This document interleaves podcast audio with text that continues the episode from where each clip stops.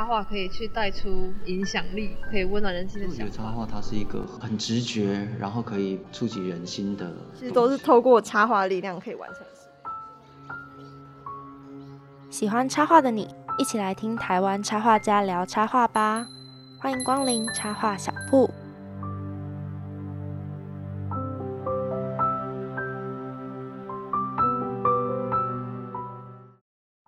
欢迎光临插画小铺。Hello，听众朋友，大家好，我是 Gray。我们今天呢，就是因为是特别节目，所以就先不跟大家分享新消息了。而且我们今天进入的是插画小铺新类型的第一集，也就是比较偏向漫画跟插画的领域。那重点是呢，我们本集的来宾是特别邀请哦，是 Gray 的国中同学，而且更可怕的是，我们其实在国中以前就是同学了。那如果有收听正大之声的插画小铺的听众朋友，应该有可能有印象，Gray 以前国中是读美术班，那因为可能天分不佳，所以就止步国三。好啦，所以我们今天驻店艺术家的来宾呢，是一路过关斩将。高中就读丰原高中美术班，那大学则是考上了张师大美术系。虽然还非常的年轻，但是目前也是大学刚毕业，然后要展开新的旅程。从国中一路到现在，相信也是有很多厉害的经验可以跟大家分享。那我们废话不多说，听完小介绍就要邀请本集的插画家出场喽。驻店艺术家小档案。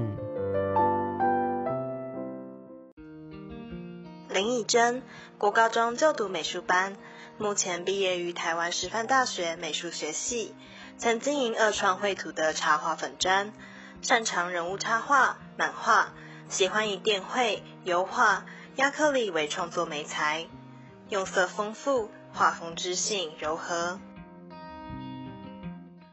那我们刚刚听完了小介绍，相信大家非常期待今天的来宾。先请以真跟大家打声招呼。Hello，大家好，我是以真。那想问以真现在心情怎么样？现在是非常紧张，然后又蛮期待的，毕竟我们也是很久没见面超了，久，对，大概七七七年，八年。嗯，没有见面了，就有点。嗯要怎么问问题呢？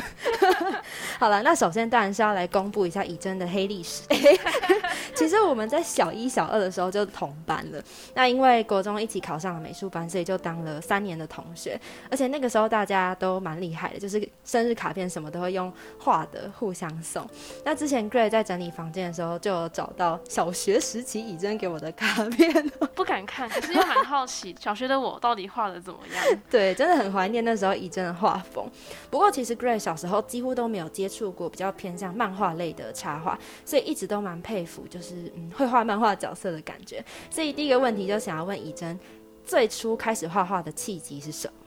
我觉得最初在我们国小那个时候，它是漫画跟动画都非常盛行一个年代，就是电视上可能都会播，或者少女漫画期刊非常的盛行，所以那时候就怀抱着想要当漫画家的那种梦想，所以会一直去努力的去画那些漫画，那就是我开始画画的契机。那那个时候都是看那些漫画动画，然后就自己学吗？对，就是看着那些珍珠美人鱼的漫画，原始版的漫画，然后就觉得说，天哪，他怎么可以用单支颜色就可以画的这么厉害？所以除了喜欢看漫画，也是很喜欢画这样子。嗯，而且那时候其实因为很流行，是班上的同学们都会互相就是交换，哎、我今天画了什么？对嗯，应该是蛮适合开始画画的一个对气氛。嗯嗯嗯。不过我的黑历史还没有爆料完，那时候其实国中的时候啊，Gray 一直觉得以真很厉害，就是会拿那种。笔记本就是白全白的那种，然后画一整本的漫画，就真的是那种，嗯、有有头有尾的那种，有故事的。然后，而且那时候很好笑，就是我们是不是还要偷传啊？因为老师会不准吧？老师会抓，对，就是不可以让老师发现。那想课偷偷画，嗯，想要问你还留着那些漫画吗？应该还留着，不过可能放在柜子的最深角落处。对，叠满灰尘。那有记得画什么吗？还是都忘了差不多？嗯、可能都是跟恋爱有关。然后像之前可能有投稿到出版社里面的，也都是跟恋爱有关的，可能就是那种高中生啊、国小生之类的。差不多，差不多。国中是可能国中的时候画国中，对高中的时候画高中。都投稿什么？投稿哪边啊？呃，尖端出版社就是漫那时候最流行的漫画的出版社，然后就是想说他们有在争，就是新人奖，然后就会想说去试试看。哇，好青春的感觉哦。那有上有有投稿中过吗？没有，但是因为那一次让我知道说，可能画漫画真的是一个蛮特别的一个，嗯因为它可能从不像我们平常自己那边会画一些小东西，它就是一个要完整，然后有故事性的东西。嗯嗯那个那一刻学蛮多的，所以都是怎么学的啊、自己摸索，对，自行摸索，然后再就是去看书，有买书来练习。对，有买书来练习，哦，我想说，哎、还有那些什么分镜啊、背景什么的，感觉都蛮难的哎。就是看漫画书，啊对，就是广泛阅读，从兴趣变成一个技能。对，有一点，那其实，在国中阶段，也是后来以真的画风就慢慢的比较成熟吧。那你一直觉得都好像蛮厉害的，就是好像有累积一些粉丝。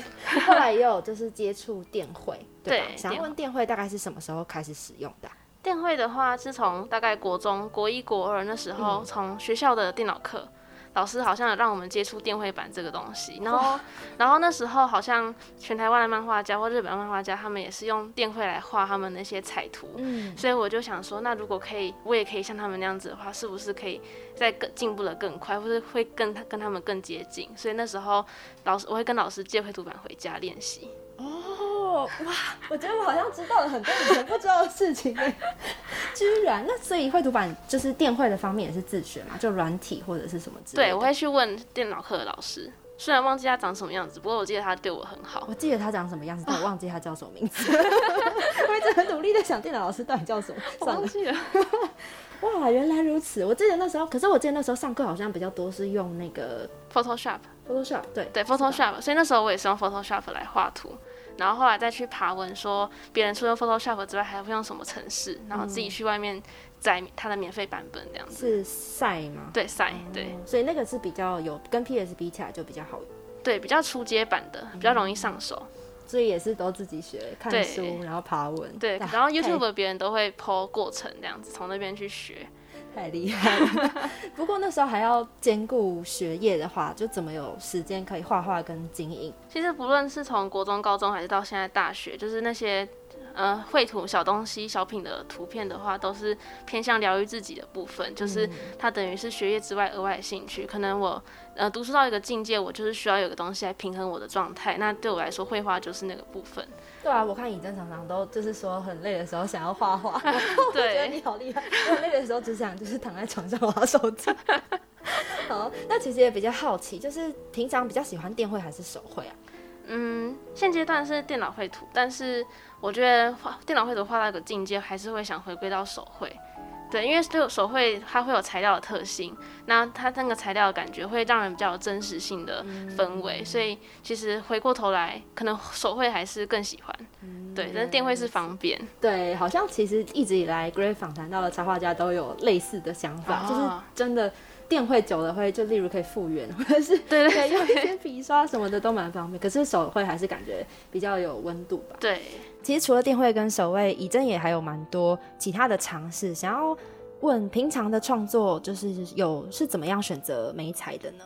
嗯、选择美彩的话，因为我后来在手绘的过程中，呃，会考虑到电绘的部分，它的电绘的方便性以及它的呃看起来呈现的材料质感，所以后来我选择的是亚克力这个材料，它让我觉得会跟电绘有蛮接近的手感，它可以让我透过电绘，然后把它带到手绘的那种尝试，会、会让我比较上手。对，刚开始接触这个材料的时候，对。亚克力跟电绘有哇，好酷哦！我第一次听听到这种讲法，是因为它比较呃，色彩饱和跟它的就是画出来的感觉，它有点像是对我来说，它有点介在油画跟嗯跟电脑绘图这中间哦。了解了解。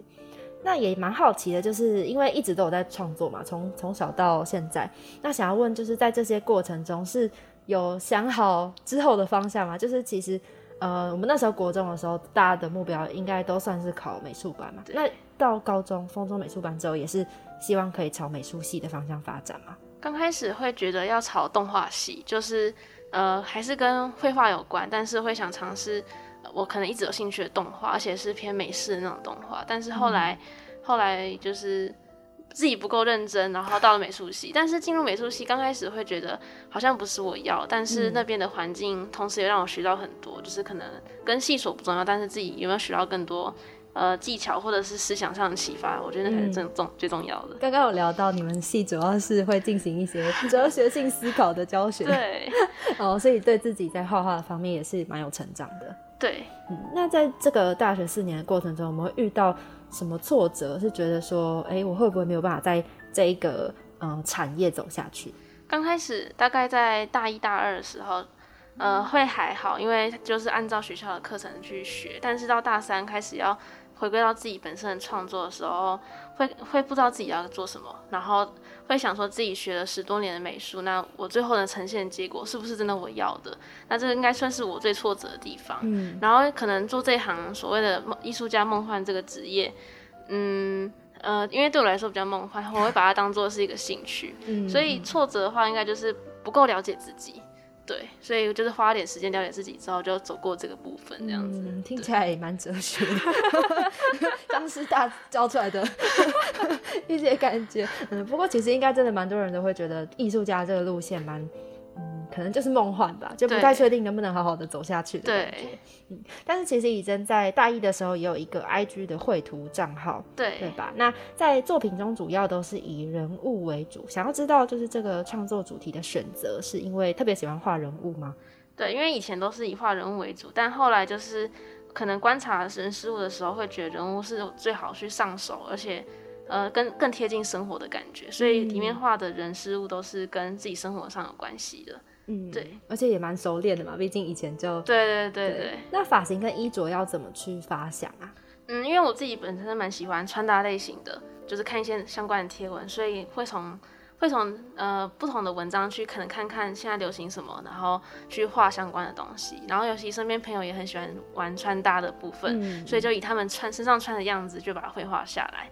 对我常常在看你真的作品的时候，都觉得。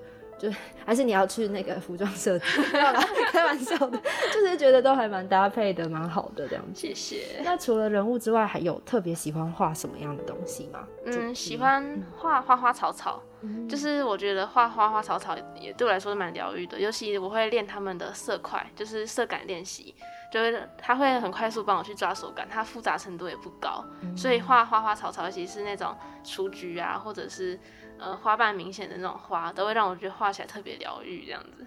疗愈一下自己。对，那花花草草都是找图片、找资料吗？还是说，会出去拍，嗯，好赞它有哦点像是我们在呃国中学水墨那种工笔画那种感嗯觉，然后去呃自己自行收集一些素材，然后去把它画出来。对，好有趣。那其实感觉以真的画风也转变蛮多的，我自己在看啦。嗯，这样说起来，我也是看你画风一路从小 对，那也是发展出蛮有自己的风格。就是嗯，想要知道在画风的转变上是有受过什么启发吗？或者是怎么去摸索自己的风格？嗯，在画风转变的话，主要还是跟大学期间系上的课程有关系，因为我们那时候系上老师会叫我们做不同的练习，那可能光影这个方面，我自己是蛮有感触的。可能好的光影，我觉得会增加画面的氛围，还有那个情感的元素，所以我可能现在的画图会在喜欢上面喜欢就是放一些光影，我觉得那是有点涵盖着自己的。氛围可能忧郁的情感的时候，画面会偏冷；然后可能心情很好的时候，画面偏暖，类似这种概念。对，好厉害！你直接把我下一题要问的问题全部回答完了。看来我的观察也是非常的入围吗？对啊，因为我原本想说，哎、其实你的作品给人一种光影很漂亮的感觉，嗯，所以就是想要创造这种觉得可以去制造气氛的感觉。对，嗯嗯主要还是会跟就是我平常学校的课业，然后那些练习会有点搭上线的感觉。对，而且我记得你的人物作品有，就是在前期跟后期，我自己觉得啦，就是前期是比较浓的，然后后期是比较淡的。对，因为我后来的就是创作的颜色都是比较统一色调，就是我自己的固定用色的感觉。对，嗯，很好看的，蛮好看的。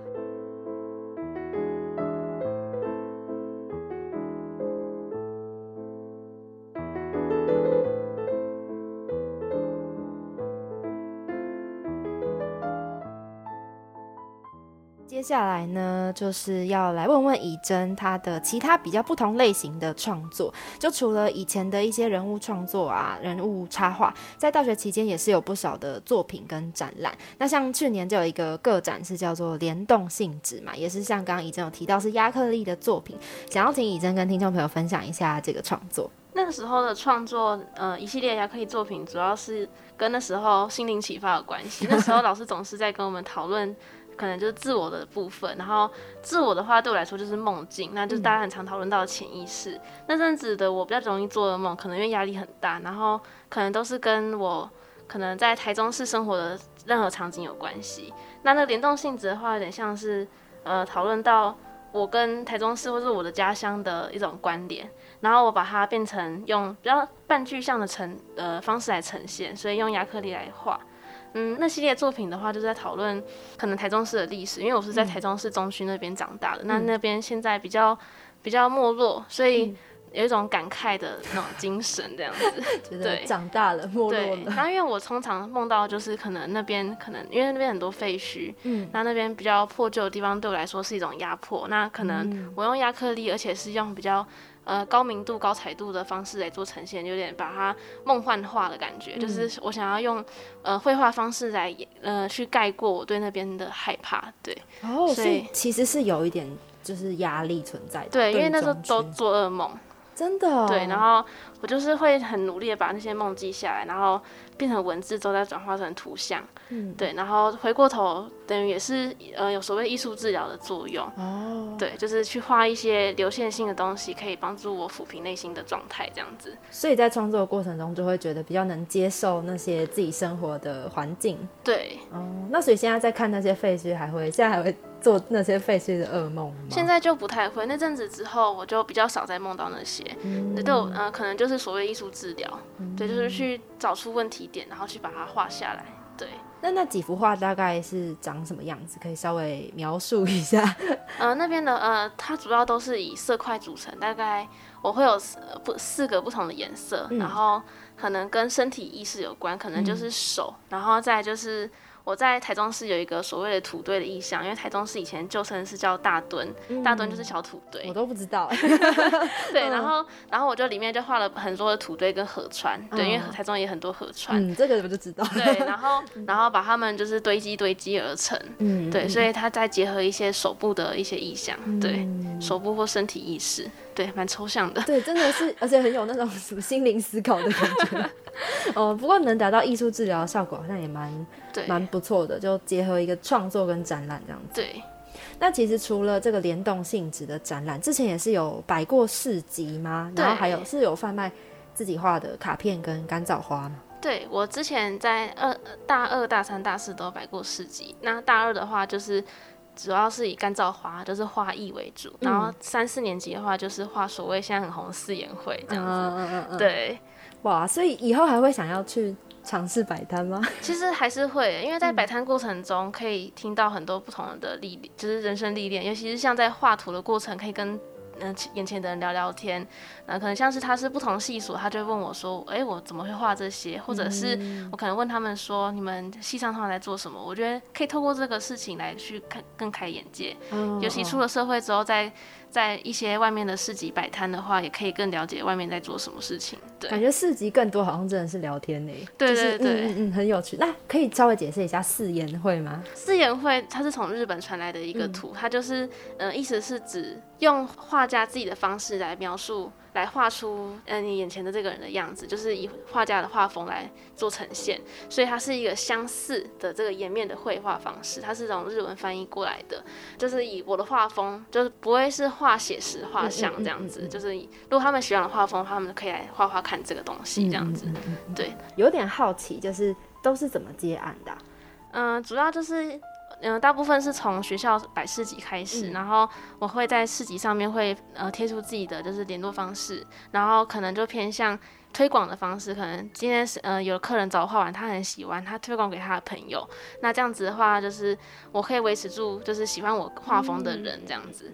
对，然后他们这样子一个推一个，其实也是发展的蛮迅速的。对就也是靠市集的人脉。对对对对对，而且就是可以就是维维持小众的人群，然后可能都可以跟他们聊聊啊，这样子。那我们今天也帮你那个 推广一下。哎、如果有听收听这一集的听众朋友对以真的画风有兴趣，也可以去找粉砖，对然后去私讯说想要画师也会这样子。OK，其实在，嗯、这几年中，以真也是有蛮多的创作。想要问以真自己有什么最喜欢的作品，想要跟大家分享的吗？最喜欢的作品嘛，就是可能呃我的毕业制作那个系列，它就是在画不同的建筑。反正那个那个那个系列，我最喜欢的是它的色色彩，嗯就是比较梦幻一点。然后因为我做了蛮蛮大型的创作的，所以那个系列在画的过程中也同时也是疗愈自己。嗯，对，总而言之就是它反映了我这四年来的成果。那我同时也会这阵子想要尝试把那个感觉把它带到我的小插图上面，这样子。嗯对，为什么会选择建筑啊？建筑嘛，因为就是可能同样也是带到我住在旧市区这个部分，哦所以也是台中中区那边的一些建筑。对，可能是已经拆掉，或是现在正在准备要复兴的一些环境。对，我也是亚克力嘛？对，也是用都是用亚克力画的。对，多大幅啊？嗯、可无法形容。对，就是可能有些比我身高还要高这样子。哦对，哇，所以是在那种就是就是要立起来，然后站站在后面画。对对对，就是立着画架，然后站着这样子，哦还蛮特别的。所以总共是几幅？总共有总共有四幅，对，然后拆开来的话大概有十几幅这样子，哦，对，所以是拼拼凑式的，哦，好对有，趣哦有。点像是记忆在拼凑的感觉。嗯对所以你们毕业制作对，我们毕业制就是作会去找一些就是可能自己比较感兴趣的主题，对，哦，去表达自我。又是一些心灵的部分。对，那再来就是也蛮好奇，因为自身的插画经验也是累积蛮久，那也加上了几年来就是在美术班跟美术系的各种练习。想要问呢，虽然刚刚聊天的时候已经聊过了，就是以真之后在毕业之后会想要走什么样的跟艺术相关的路线吗？其实在，呃在大学过程中，还有学去学一些历史相关的课程，就是去辅修，对，然后对历史这个产业都很有兴趣，所以我觉得在这折中就是一种艺文发展的部分，所以可能会推广文化，或是在呃美术馆、博物馆都会蛮有兴趣去做进行的。可能政策啊，或者是行政的部分，会想去参与。尤其是我对，呃，我在我的三年、那四年期间，可能讨论到很多关于台中市的东西，嗯可以帮助我去推动这方面的发展，这样子。就是跟家乡的一些连接。对对对，嗯嗯嗯那也蛮好奇，就是也回到我们刚刚说，可能往全职的艺术家可能是比较一个梦幻的路线，嗯但是以自身的兴趣来说，还有会想要画插画或漫画之类的吗？对，会想继续画一些小插图，尤其就是会想要挑战更多，就是除了人物之外的更更完整性的，然后嗯，去挑战像是市集啊这种，嗯，就是可能插画为主这样子。那我们今天也是聊了蛮多，从以前到现在的创作，还有之后的发展。想要问，如果想要用一个形容词来形容插画，也不一定要形容词，插画对你的意义的话，会是什么？嗯，可能就是刚刚有提过的，就是疗愈的部分。它就是不论是在身心状态，或者是对面对课业、面对压力，它是一个最好的调节剂。绘画对我来说就是一个疗愈，这样子。嗯，我还蛮同意的嘛？我觉得我感同身受。就当初想要做这个节目，也是觉得不管是创作还是在看别人的创作，都会觉得很疗愈，就觉得好像身心灵得到满足。对，尤其就是面对自这是自己的兴趣的时候，你会在这其中拿到拿到成就感，然后也会同时也会做的很开心，然后也会嗯有一些新的灵感。对对。对对，今天真的是很开心，可以邀请到 以真来我们的 podcast 访问，那也是以访问之名就见到 一些老同学真。的真的，对，那也是希望听众朋友有了解更多在插画跟创作的一些秘辛跟心路历程。相信如果你是以真的粉丝，也会觉得收获良多。那如果不认识以真的同学，也可以追踪起来。那不过除了收获满满之外呢，大家不要忘记今天是特别节目，所以我们等一下要来和以真玩记忆力大考验喽。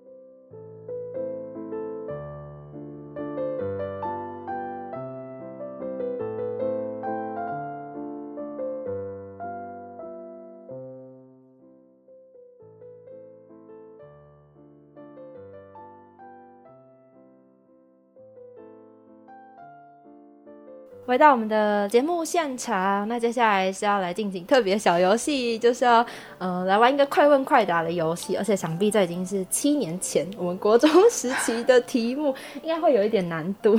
那我们的规则呢，就是没有规则啦，反正就是我问完问题就请以真尽快的来想到他的答案是什么。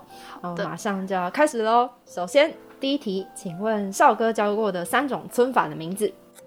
虎皮村。忘记了，哎、哎、还有村什么 什么村什么村？我只记得虎皮村，还有一个最基本的村法，可是我忘记披了。麻村。啊，披麻？村，还有什么？哎、我自己出题，然后我想不到，我那时候想到了第三个，太难了，少哥，超哥求救！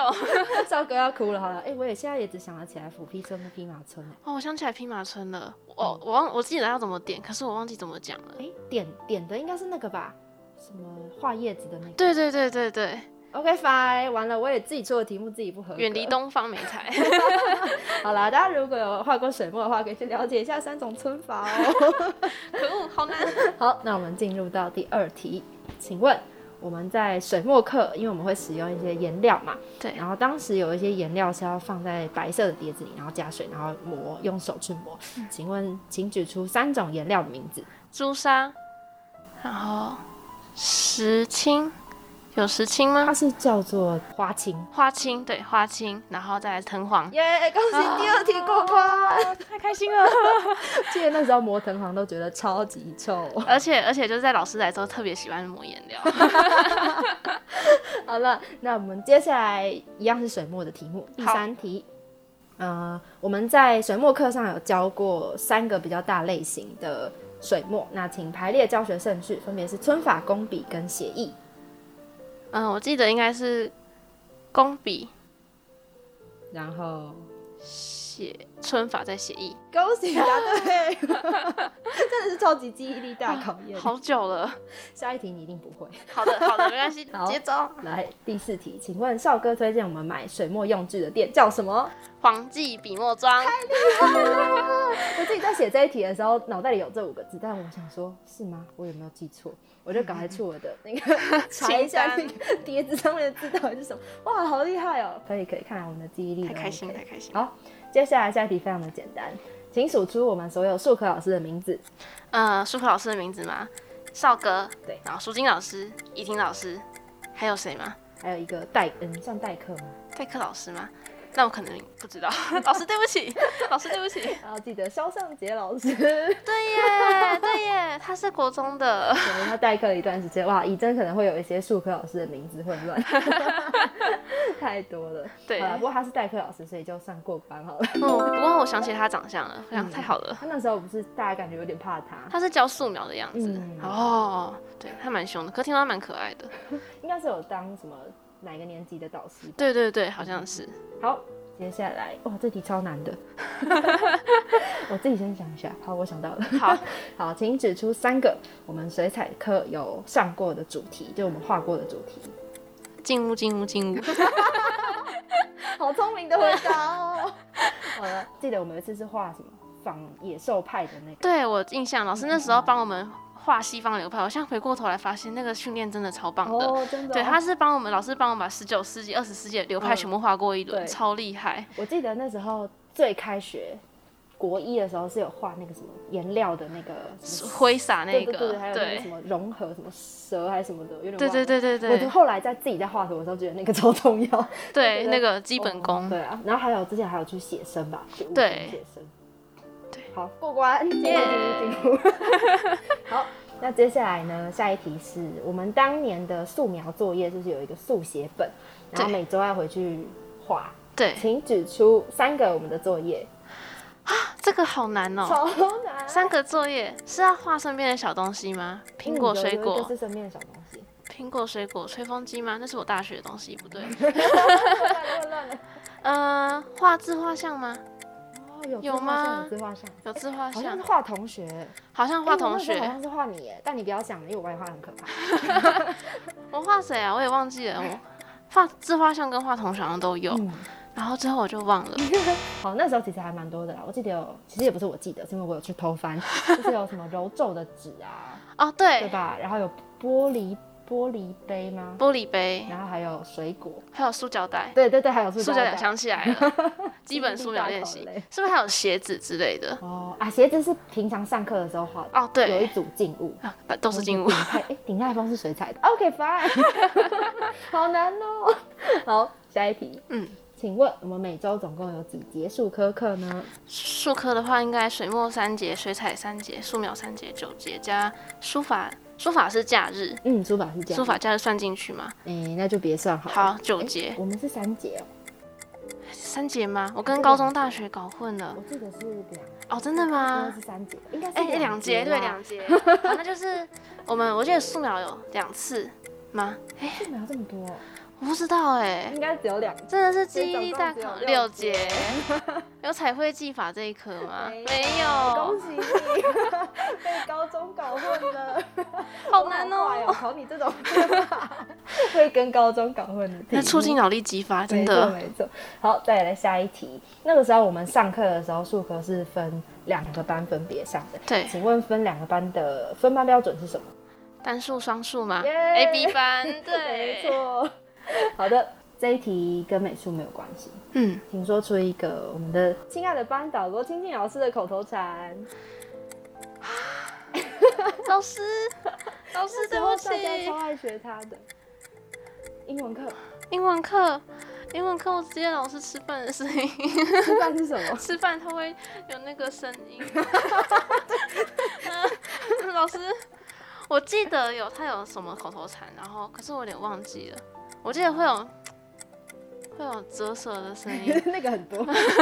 嗯嗯，我不知道。那我要公布答案了。好你还记得你我他他他你们我们他们吗？哦，对耶，英文课。老师会还会敲着黑板，你我他他他。天哪，我们这是什么黑历史集啊？不管。啊老师对不起，起，我会好好学英文。希望金静老师不会听这一集节目。好，那我们最后一题，这题其实不算题目啦，因为我自己其实也忘了差不多了。嗯嗯嗯，就是我们班上没有读美术相关的，总共有多少人呢？我记得美术班有十一个人，你也记得太清楚然后然吧？后这样这样加一加应该是一中有八个，嗯，风中有风中五个，所以哎这样子十三个，然后十三加族中一个，家中两个，十六，十六，那应该十六个。哎，这样我记错了。哦，所以大概一那大概一半半一半。嗯，然后定好，就是五全国中的美术班升学率哦。学率，这什么推广单元呢、好啦，以上就是十四题，我们恭喜以真，应该有答对一半以上的题。太难了，超。级记忆力大考验，我相信应该过了这么多年，还有一，些高中美术班的熏陶，一些大学美术系的心灵素养，这些就是一些嗯过去的回忆啦。对，好，我们非常感谢怡珍今天来到我们 Parkes 的现场，跟我们分享一些跟插画有关，还有艺术有关的故事。那还有玩了这个有点太困难的 快答，今天就是跟以真聊天，觉得很怀念。真的真的，对，那希望以前的同学们都有很好的发展啦。嗯，那也非常期待以真之后的作品。那想要问以真今天来就是 podcast 的这个节目有什么心得吗？我觉得很开心，就是可以邀请我来参加这个，也同也同样是一个怀旧之旅。嗯它同时也翻出我好多忘记的记忆，对，然后同时也会促进我就是去往前更发展，因为可能有时候绘画停滞了，然后回过头来看，就会发现自己自自己进步蛮多的。嗯我觉得这个这个节目很棒，它可以帮助创创作者更多更多的启发，这样子好开心，好开心啊，真的很开心。好，那我们就希望听众朋友喜欢今天插画小铺的驻店艺术家的内容，那就要跟大家说再见喽，拜好，拜，大家再见。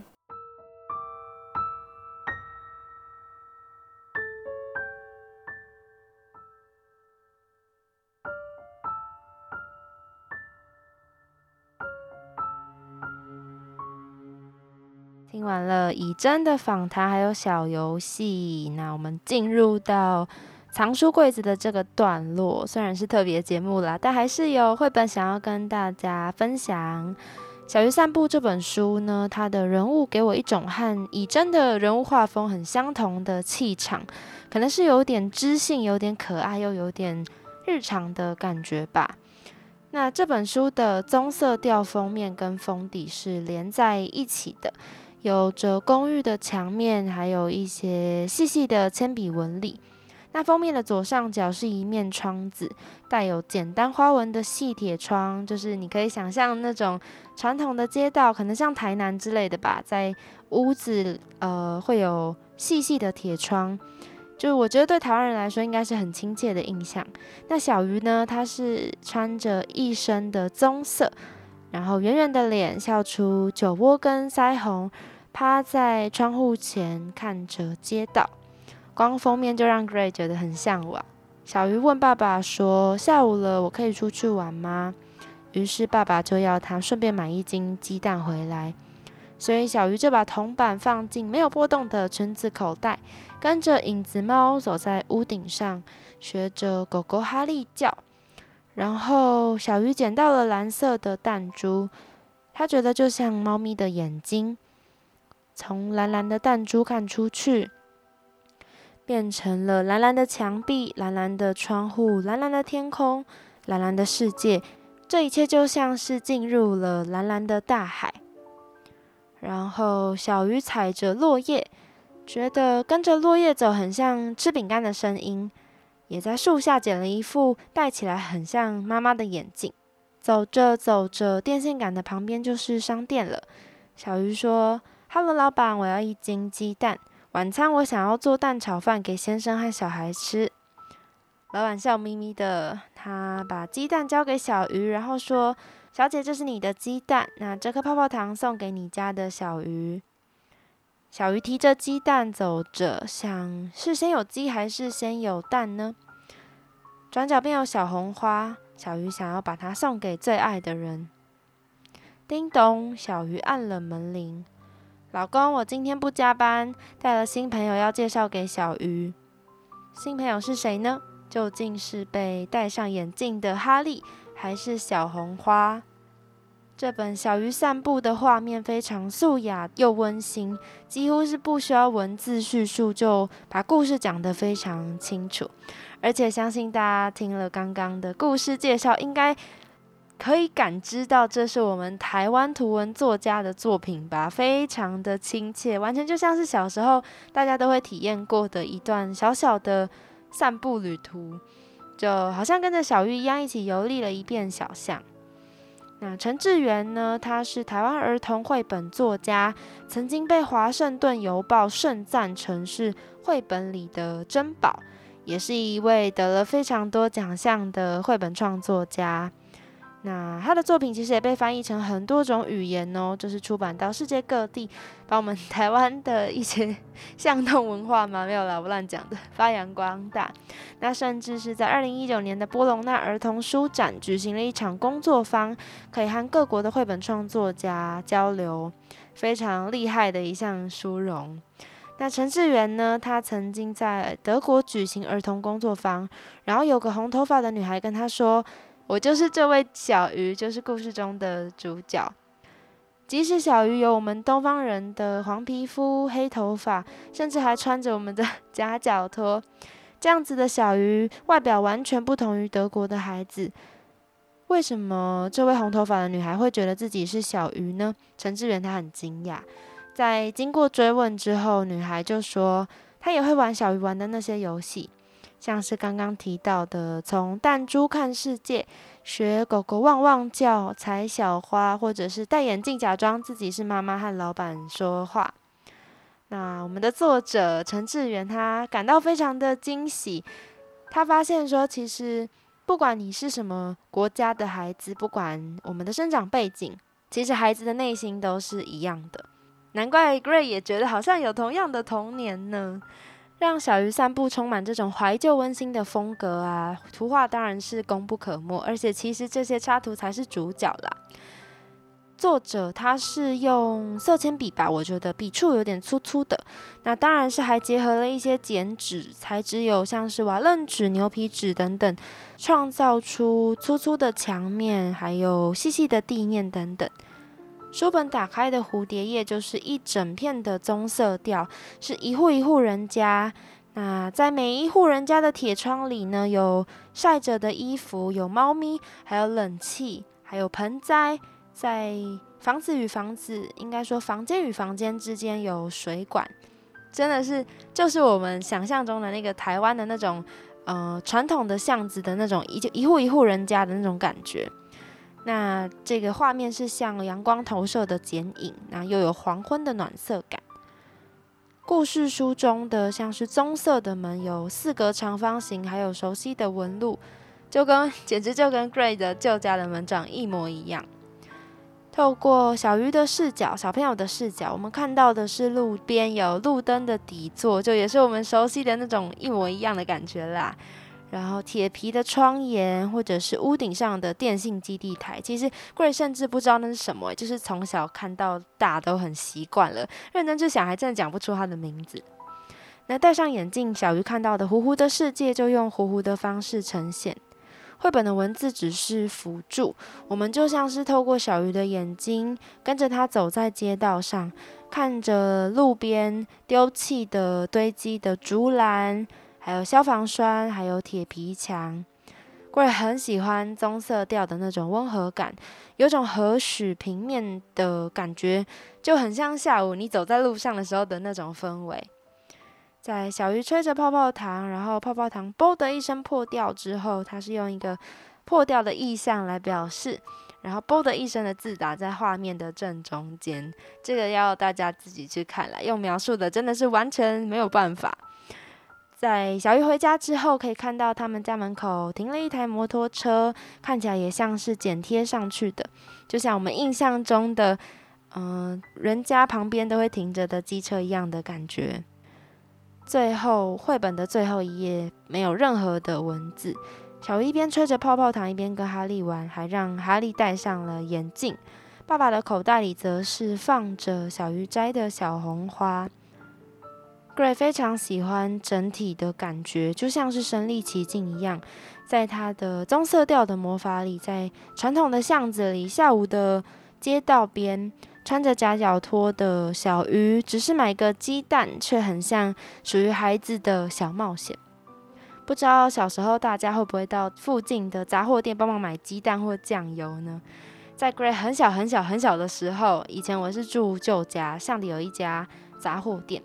那时候妈妈会叫我跟哥哥去买酱油，真的很遥远了。其实也没有到很长，但是在走那一段路，短短的巷子，其实就是跟小鱼散步一样的感觉。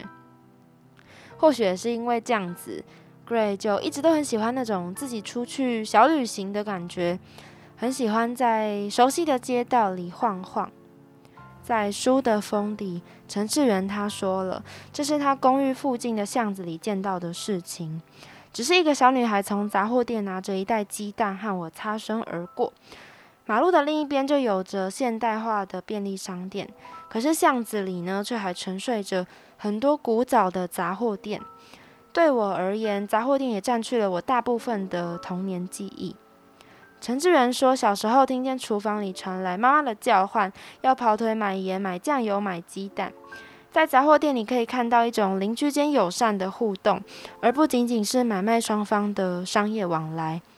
那他也说了，没想到时代变了，有些事情一直没变，他觉得真好。如果是我，也会觉得真好吧。毕竟对我来说，那段回忆也是在住在旧家的时候才存在的过去了。现在买东西也是去便利商店啊，或者是生鲜超市，那种可以去买酱油啊、买鸡蛋的，已经是巷子里才留存有的事情了吧。不过，其实这些景象现在还存在吗？就也不得而知了。毕竟离作者写这番话也已经又过了十年。另外也想分享啊，不知道听众朋友有没有从弹珠里看世界的经验呢？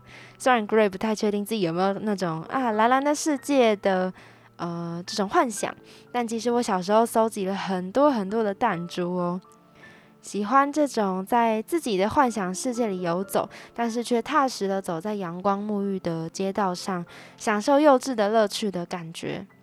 如果你也有相似的童年，推荐大家可以去看看这本《小鱼散步》，日常又温馨的绘本。